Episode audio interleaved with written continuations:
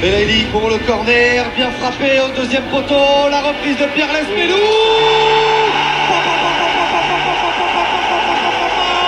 Vous parlez avec euh, Lorenzi, qui est là, le directeur sportif, il est là. Vous parlez avec lui. Moi, je parle pas de, de Fèvre. Euh, une touche, hein, ça part où ça part. hein. La première, j'ai blessé un spectateur, et la deuxième, elle est rentrée. C'est tout. C'est tout. Gendouzi la fixation, le drapeau, Gendouzi, Gendouzi la frappe, la réalisation et le coup C'est bon d'aimer le stade brestois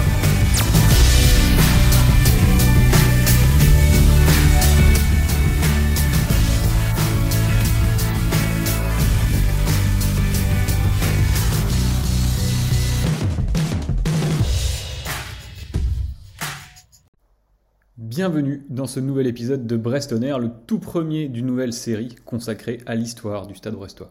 C'est aujourd'hui un peu un épisode test consacré au match de la remontée en Ligue 1 face à Tours, qui a eu lieu le 30 avril 2010, il y a 23 ans quasiment jour pour jour. Et dans ce nouveau format, nous reviendrons sur les temps forts du club, les instants de joie, sur les matchs en particulier, des saisons, des événements précis, des défaites, sur des moments les plus sombres et plus douloureux aussi de l'histoire du club à travers les différentes archives, les divers témoignages que nous avons pu recueillir, ainsi qu'en faisant travailler également nos souvenirs personnels, nous mettrons en lumière le passé du Stade brestois.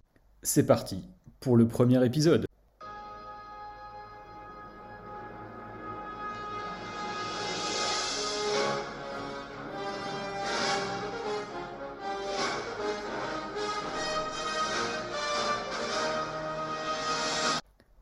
Plus puristes d'entre vous auront évidemment reconnu la musique. Alors, euh, revenons d'abord donc sur le contexte général de cette saison avant de revenir sur le match en lui-même qui arrivera dans un second temps. Donc la saison 2000 2009-2010 reste sans discussion possible hein, l'une des plus marquantes pour les supporters du Stade Brestois. Elle marque le retour du club en Ligue 1 19 ans après l'avoir quitté pour des raisons financières sans l'avoir véritablement mérité sur le plan sportif. Elle est finalement l'aboutissement de deux longues décennies de reconstruction qui ont débuté dans la douleur du monde amateur et dans un relatif anonymat. Des années de purgatoire bien loin du confort que nous, jeunes supporters, connaissons depuis maintenant 20 ans, passés entre la Ligue 2 et la Ligue 1.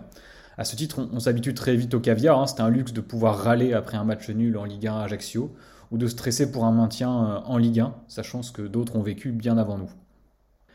Un luxe qui n'a été rendu possible que par des années entières de reconstruction, passées loin très loin du football professionnel. C'est pourquoi de temps en temps un petit regard dans le rétroviseur s'impose et c'est aussi ce qui a motivé notre envie de faire cette série sur Brestonner, série un petit peu plus euh, historique.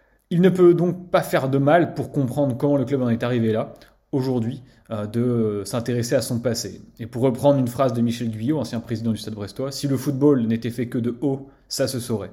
Force est de constater qu'à Brest, on connaît aussi et surtout des bas. Alors suite au match face à Tours et à la victoire, on pouvait lire partout ou entendre dans les médias locaux ou nationaux la fameuse expression 19 ans après. Brest est de retour. Mais pourquoi 19 ans après? Un bref retour sur certains événements est nécessaire pour bien comprendre l'importance et l'intérêt de ce match de 2010 face à Tours qui remonte finalement à des décennies passées. À la fin des années 1980, début des années 1990, le Stade Brestois ne porte pas le même nom, on parle du Brest Armory qui est dirigé par François Vinec. Et à l'époque, c'est un club qui euh, évolue en Ligue 1 et qui a sous ses couleurs de nombreux joueurs de très grande qualité, comme on pouvait l'entendre dans ce reportage de Canal réalisé il y a quelques années. Ginola, Lama, Brest continue de faire éclore de jeunes futurs stars. Mais le club a un passif financier. La sanction tombe en 91, Brest est relégué en D2 avant d'être liquidé judiciairement. Le début des années 90 symbolise vraiment le début des années noires pour le football professionnel à Brest. Le 30 novembre 1991, le Brest Armorique dispute le dernier match de son histoire, ironie du sort à Guingamp, une rencontre qui a d'ailleurs failli euh, ne jamais pouvoir se jouer puisque les joueurs brestois menaçaient de faire grève en raison de la situation du club. Finalement, le coup près tombe quelques jours plus tard. Le 6 décembre 1991, la liquidation judiciaire du Brest Armorique est prononcée par le tribunal de grande instance de Quimper. Ce verdict vient clôturer une séquence de descente aux enfers, hein, à la fois pour les joueurs, les supporters, mais aussi pour toute une ville. Une ville qui d'ailleurs restera traumatisée plus tard par l'image de François Vinet qui menottait à l'entrée du tribunal judiciaire de Rennes. Cette décision est la conséquence d'une mauvaise gestion financière du club, qui vivait au-dessus de ses moyens, Le 30 juin 1990, le déficit était d'ailleurs évalué à 61 millions de francs d'après un papier du Télégramme. D'ailleurs, on aimerait hein, une aussi grande fermeté aujourd'hui quand on regarde les bilans financiers publiés par la Ligue de football professionnel, notamment ceux qui ont été publiés très récemment. Une sanction qui est encore plus injuste quand on sait qu'elle ne fut pas appliquée euh, de la même manière, avec la même rigueur à Marseille ou à Bordeaux, qui vivaient eux aussi largement à crédit. Le lendemain, 7 décembre 1991, le télégramme titre Brest décapité. La section professionnelle n'existe plus et seule la section amateur est autorisée à continuer en troisième division. Avant cette liquidation, sur le plan sportif, Brest est une équipe solide qui joue le milieu de tableau de première division, comme on l'appelle à l'époque.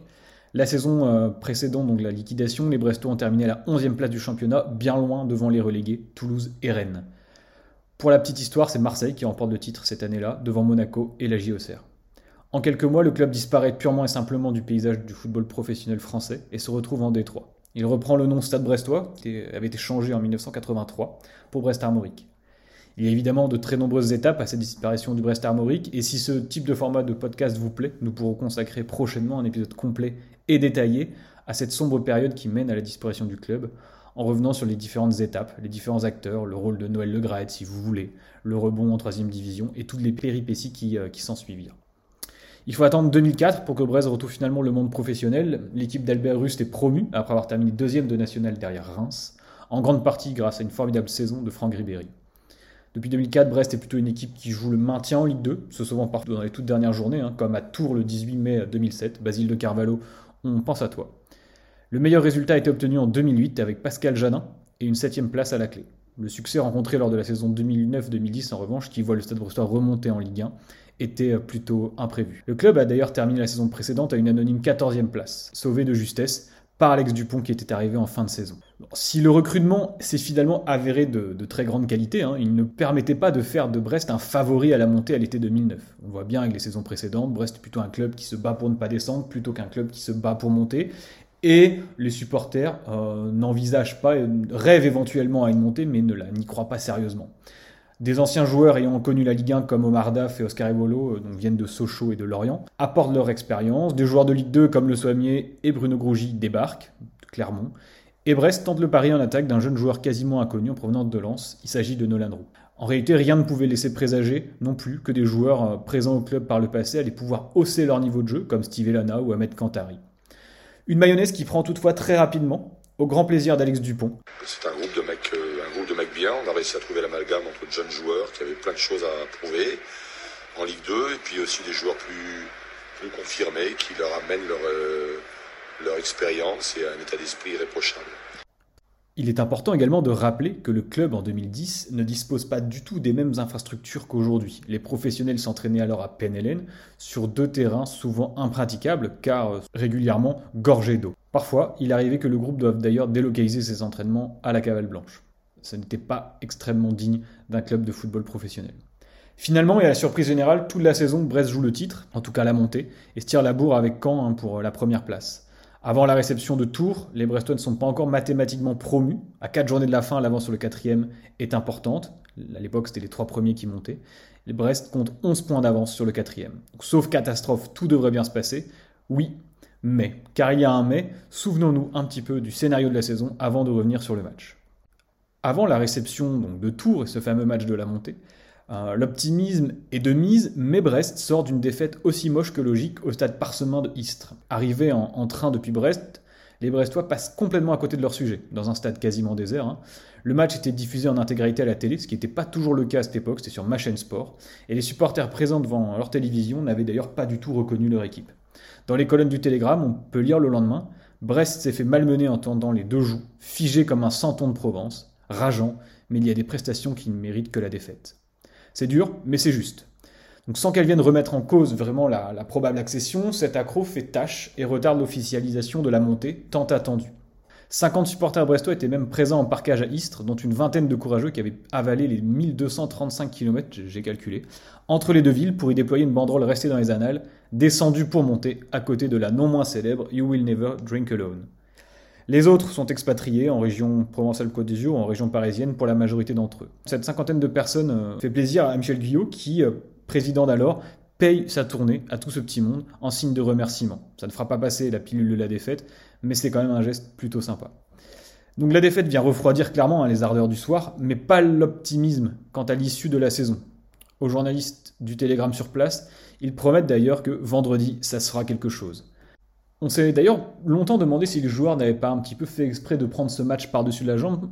C'est quelque chose qui a été démenti par Romain Poyer plus tard, qui, avait dit aux, journalistes du Télégramme sur place on s'était dit que c'était finalement mieux de monter à le blé, mais on n'avait pas fait exprès de perdre là-bas.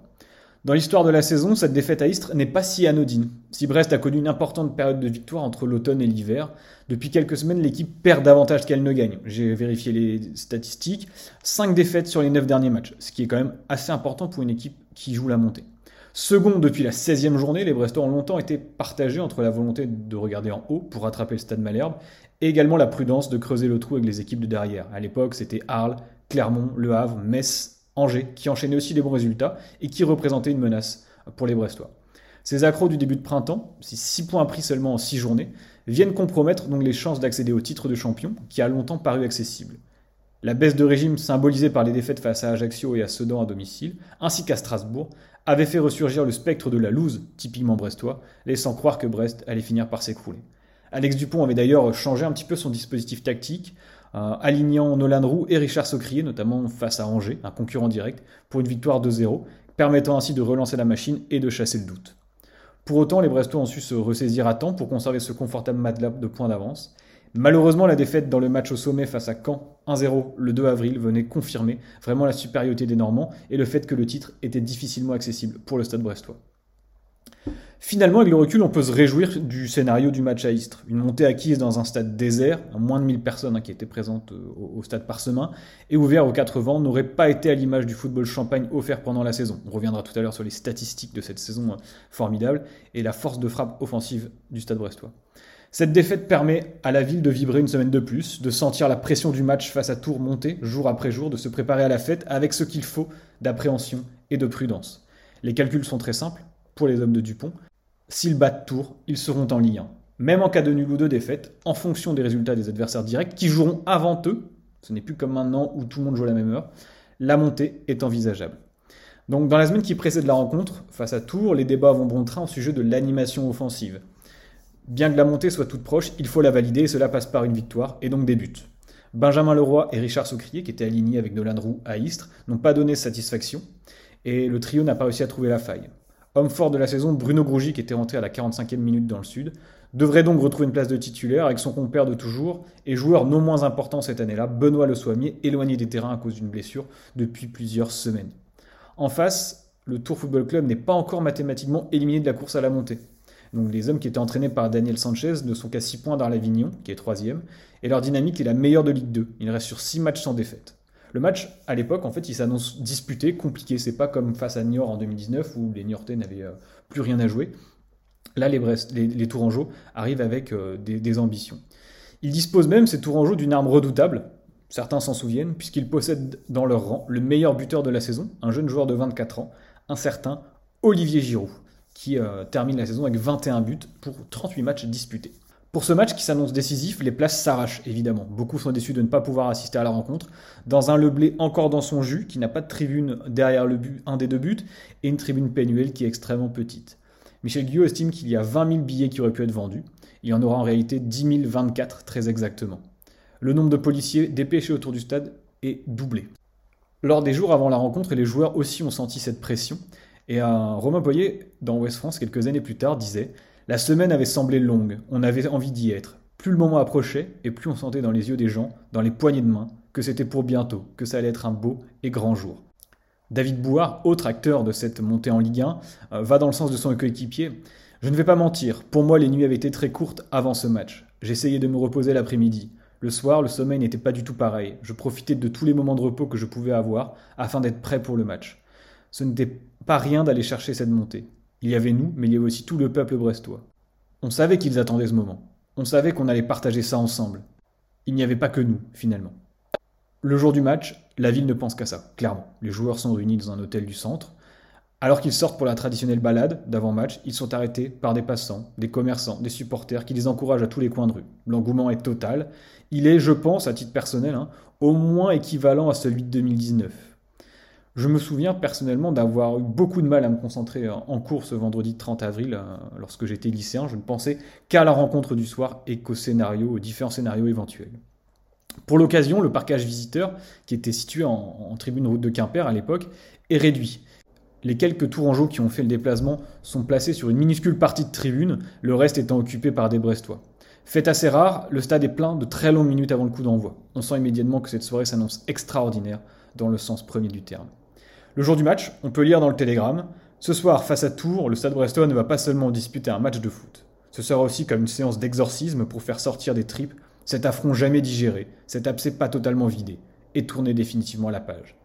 Le journaliste ici fait évidemment référence à la liquidation du Brest Armorique, qui est encore dans tous les esprits. Alors pour ceux qui aiment les statistiques, on va faire un petit point très bref hein, des, statistiques générales et, individuelles avant le, début du match. Brest est deuxième de Ligue 2 à l'époque, avant, d'affronter Tours, avec 61 points, contre 18 victoires, 7 nuls et 9 défaites. C'est la meilleure attaque du championnat avec 48 buts marqués. La deuxième défense avec 28 buts encaissés. Le meilleur buteur de l'équipe est Nolan Roux, il a déjà marqué 14 buts. Bruno Grougy, lui, est le meilleur passeur avec 8 passes décisives. Et le meilleur joueur France Football, lorsque France Football mettait ses petites étoiles, c'était Ahmed Kantari qui avait 5,97. Brest est également l'équipe qui compte le plus de victoires en championnat, avec donc ses 18 victoires. Et à domicile, l'équipe est deuxième, Caen est premier, hein, avec 37 points, 12 victoires, 1 nul et 4 défaites. C'est également la première attaque, avec 31 buts marqués, mais seulement la 9 défense avec 16 buts encaissés. On, pense à ce titre à des, matchs contre Vannes où on avait perdu 4 à 3 ou contre Sedan, un match assez lunaire, où on perd 3-1. Junior Ntamé, si, si tu nous écoutes. Et tout cela illustre finalement euh, les qualités mais aussi les défauts d'une équipe qui était extrêmement offensive et qui laissait beaucoup d'espace et qui pouvait passer de temps en temps à côté de ces matchs. Je pense que c'est une équipe qui a moins dominé son, championnat que lors de la précédente montée avec euh, la bande à Charbonnier. En ce qui concerne le match, alors comment ça s'est passé ce match face à Tours? Est-ce que vous en souvenez? Déjà un petit point sur les compositions d'équipe. Du côté tourangeau, je ne vais pas m'éterniser, vous vous souvenez euh, donc évidemment d'Olivier Giroud, d'autres joueurs un petit peu plus connu que les autres, je dirais. Euh, il y avait Serge Gagpé qui était titularisé, également l'ancien Brestois Shahir Belgazouani qui était entré en seconde période. Sinon, il y avait des joueurs comme Julien Setou, Fatih Attic, euh, Romain François, Xavier Thomas et Jérémy Sopalski dans les buts. Côté Brestois, je vais vous donner l'intégralité de la composition hein, pour se souvenir de certains joueurs, dont, un qui, nous a quittés notamment. Alors dans les buts, Steve Elana, une défense composée de Fabien Laurenti, Moïse Brouapanga, Ahmed Kantari et Omar Daf. Au milieu, Oscar Evolo, Bruno Grougy, Benoît Le Sommier et Johan Bigné. Et devant, Nolan Roux et Romain Poyet. Sur le banc des remplaçants, David Bouard était entré à la 68e minute. Mathias Autret, très jeune à l'époque, était entré à la 87e minute. Et Richard Socrier, lui, avait joué une dizaine de minutes. Le tout orchestré, évidemment, par Alex Dupont. Pourtant, une équipe assez proactive et offensive, Brest est pris par l'enjeu. L'équipe débute timidement la rencontre. Dans mes souvenirs, les premières minutes sont assez pauvres en termes de jeu. Les Brestois, une possession assez stérile, jouent avec le frein à main, et le souvenir du match face à Istres est encore certainement dans toutes les têtes. Un sentiment qui est accentué par l'absence d'encouragement de la tribune Quimper, dont nous parlerons ensuite. Ce ressenti d'ailleurs, David Bouard l'a confirmé après la rencontre. L'entame de match n'avait pas été facile, dit-il, avec une certaine fébrilité. Au fur et à mesure, on s'est senti libéré, puis on avait décadenassé tout ça. Il y avait la peur de mal faire. À un moment donné, on s'est regardé, on s'est dit certaines choses. On s'est dit, les gars, on enlève le frein à main et on joue comme d'habitude. Inévitablement, c'est le duo Nolan Roux-Bruno Grougy qui débloque la situation. Le premier nommé, auteur ce jour-là de son 15e et dernier but de la saison, ouvre le score d'une frappe lumineuse des 20 mètres. Grougy lui attend le début de la seconde période pour doubler la mise et mettre les siens à l'abri, et en Ligue 1 par la même occasion, sur un penalty qui est plutôt litigieux, mais puisqu'à l'époque c'était l'époque glorieuse où il n'y avait pas la VAR, on n'a donc pas eu à attendre 10 minutes que l'arbitre revienne sur sa décision. Ce but entraîne une célébration qui restait mythique et dans l'esprit des supporters brestois. Après avoir trompé le gardien tourangeau, la légende lève son maillot en direction de la tribune Quimper. Sur son t-shirt, les mots suivants étaient inscrits Un toit pour nos ultras. L'acte de naissance d'une légende. Pourquoi donc? En réalité, Bruno Gougy prend publiquement position pour les ultras à un moment où le club voulait sortir de la tribune Quimper, prenant de fait position contre sa direction de l'époque, un peu moins d'un an après son arrivée au Stade Brestois. Un acte extrêmement courageux finalement. Quand on a vu ça, on a tous pété un câble. C'était la plus belle réponse qu'on attendait d'un joueur, rapporte d'ailleurs Paquito, le leader des UB90 à l'époque, quelques années plus tard. Il était envisagé de déplacer les supporters de la tribune Quimper en fait dans l'actuelle tribune Top Atlantique ou plein ciel, ou je ne sais plus quel nom elle porte, qui est dépourvue de toit encore aujourd'hui. C'est une hérésie à l'époque hein, qui est venue euh, générer un climat de tension avant la rencontre. D'ailleurs, lors du match face à Tours, les Ultras avaient fait la grève des encouragements pendant une dizaine à quinzaine de minutes. Les chants avaient repris avec l'affichage d'une banderole qui avait, sur laquelle était inscrit Apprécier la différence. Ce geste, qui participe certainement du revirement de la situation, fera dire à Paquito au moment de la retraite sportive de Bruno Grougy en 2018 Il a porté ses couilles quand il le fallait, et si j'ai un message à lui adresser, c'est merci pour tout. La suite de la rencontre est plus anecdotique sur le terrain, le spectacle est bien plus dans les tribunes, les gens sont debout, les holas s'enchaînent depuis la 60e minute. On est en Ligue 1 devient le tube de la soirée, et seule une frappe d'Olivier Giroud sur le poteau de Steve Elana à la 68e minute vient faire passer un léger frisson très léger hein, dans les travées de Le Blé. Au moment où M. Chaoui, l'arbitre du soir, siffle la fin de la rencontre, le stade explose. Mais contrairement à 2019, la pelouse n'est pas envahie par les supporters. Il y a eu des consignes qui avaient été passées pour demander aux gens de ne pas rentrer sur la pelouse. Vous me direz qu'en 2019, il y a eu les mêmes consignes et les gens étaient entrés. Les joueurs restent longtemps saluer le public, mais la fête est prévue 15 jours plus tard face à Dijon. Les joueurs se succèdent devant les journalistes et tiennent tous le même discours, utilisent les mêmes superlatifs pour qualifier l'ambiance de la soirée. Les nouveaux venus comme Grougy, Roux, Daf remercient le public assurant qu'ils n'ont jamais vécu ça dans leur carrière. Les plus anciens, comme Steve Elana, lui se souvient des années plus compliquées. On a vécu beaucoup plus de haut que de bas pendant cinq saisons, dit-il. Et quelque part, c'est un juste retour des choses, car nous n'avons jamais lâché l'affaire. Cette montée n'efface rien du tout, car les galères que nous avons vécues nous ont servi. Tout le monde se souviendra de ce Trentraville 2010. On a toujours espéré que le club puisse vivre ce moment historique comme celui-là, et en faire partie, c'est grandiose. J'espère vivre encore de grands moments dans ce stade. L'avenir nous révélera que oui, Steve Elana en vivra encore des grands moments dans ce stade. Les Brestois ne sont pas les seuls à avoir apprécié la formidable ambiance de Leblé ce soir-là. C'est aussi le cas du futur champion du monde, Olivier Giroud. Cette montée, ils l'ont pas volé. Hein. Comme on a vu qu'ils ont joué, enfin la façon dont ils ont joué ce soir, euh, c'est une très belle équipe avec de très bons joueurs. Ils méritent amplement leur, euh, leur accession. Donc voilà, euh, j'ai qu'une chose à dire. bravo quoi. Et ils ont un, public en plus formidable qui était, qui était vraiment présent derrière eux. Et puisqu'un bonheur n'arrive jamais seul, le même soir, l'en avant Guingamp est battu à Sedan, 1-0, et s'enfonce à la 19e place. Les Guingampais seront d'ailleurs relégués en national quelques jours plus tard. Le lendemain du match, les supporters, ayant certainement assez peu dormi, sont présents en nombre à Penelen, et les joueurs, eux aussi, qui avaient certainement euh, eu très peu de repos, euh, certains sortant de boîte de nuit sur les coups de 6 heures du matin, euh, ont des mines bien fatiguées au moment de se retrouver sur le terrain pour un léger décrassage. Peu importe, l'essentiel est assuré, Brest finit la saison avec deux défaites face à Dijon à domicile lors de la fête de la montée et à euh, Nîmes 1-0, mais réussit quand même à s'imposer à Laval la dernière journée, à la 38e et dernière journée, 2 buts à 1. Brest donc monte en Ligue 1 et on se souviendra que c'est face à Tours que le Stade brestois a retrouvé l'élite du football professionnel, donc 19 ans après l'avoir quitté. Merci d'avoir écouté euh, donc ce podcast, c'est un épisode assez court qui revient sur un élément précis de l'histoire du club. Si vous avez apprécié ce nouveau format, nous en ferons d'autres. N'hésitez pas donc à commenter, que ce soit sur Twitter ou sur YouTube, pour nous faire parvenir vos avis et nous reproduirons donc ce type de podcast à l'avenir. Merci de nous avoir suivis et à bientôt pour de nouveaux épisodes.